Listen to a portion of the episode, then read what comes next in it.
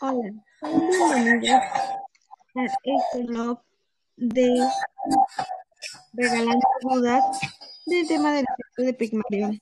Ahora sí, comencemos. Mi nombre es Fania y mi compañera es Guadalupe.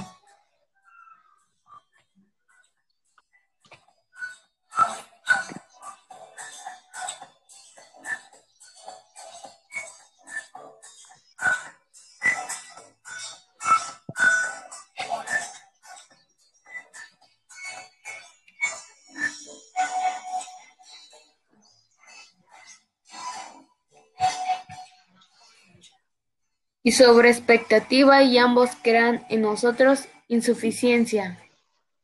Todos somos genios, pero si juzgas un pez por su habilidad para trepar árboles, vivirá toda su vida pensando en que es inútil. Ahora sí, enfoquémonos en este tema del efecto de Pigmalión. Tal vez es la primera vez que en este blog hablamos o nos dedicamos a, a un artículo para explicar en profundidad un un sexo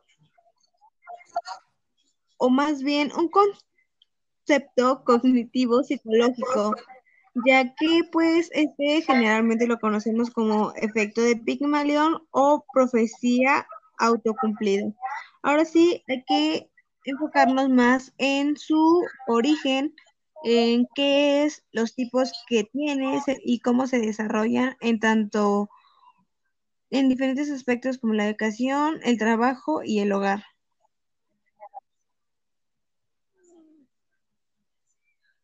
El origen de Maleón fue un escultor que terminó enamorándose locamente de una de sus esculturas, ya que en concreto una de sus obras fue llamada Galatea, ya que fue el amor que sentía hacia ella, que era la diosa Afrodita.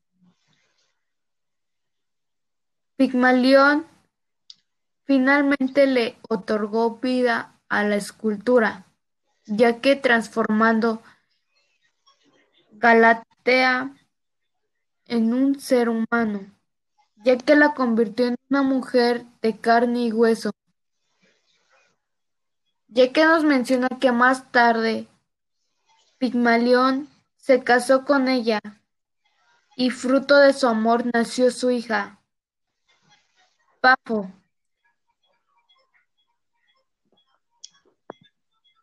Como bien nos podemos dar eh, cuenta, su origen empezó desde la mitología griega y que comenzó con un escultor que terminó enamorándose de una de sus esculturas que le puso por nombre Galatea. Y entonces como él se la pasaba haciendo esculturas de los tipos de mujeres que quería, o sea, él quería una mujer perfecta y fue por eso que a esa escultura la convirtió en una persona humana, o sea, de carne y hueso, y con la cual se casó y tuvieron un hija. O sea, creo que esto es algo que probablemente podemos ver en la actualidad, porque hay muchas personas que se dejan guiar porque es que necesito yo una mujer perfecta, cosas así, o sienten que para ellos siento que aquí en la actualidad una mujer perfecta es una mujer que está operada, que tiene esto, que tiene el otro, que tiene tantos detalles que una, que una mujer al natural no tiene. ¿O tú qué opinas, Guadalupe?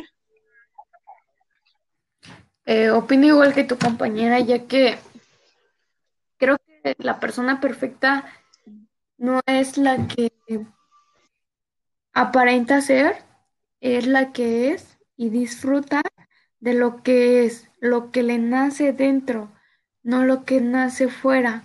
Y yo creo que él vio súper importante una de sus obras, ya que, como tú lo mencionas y lo mencionamos, fue una de las más importantes que él pudo tener. Sí, en efecto, o sea, creo que fue una de sus eh, esculturas pues, o sea, realmente llegar hasta enamorarse, pues sí, eh, pues ya. Otra, ya es como, no sé, es de otro mundo esto, ¿saben? Y bueno, podemos decir que este tema o este concepto se manejó en el año de 1965 por el psicólogo social Robert Rosendahl a raíz de unos experimentos realizados. Bueno, podemos decir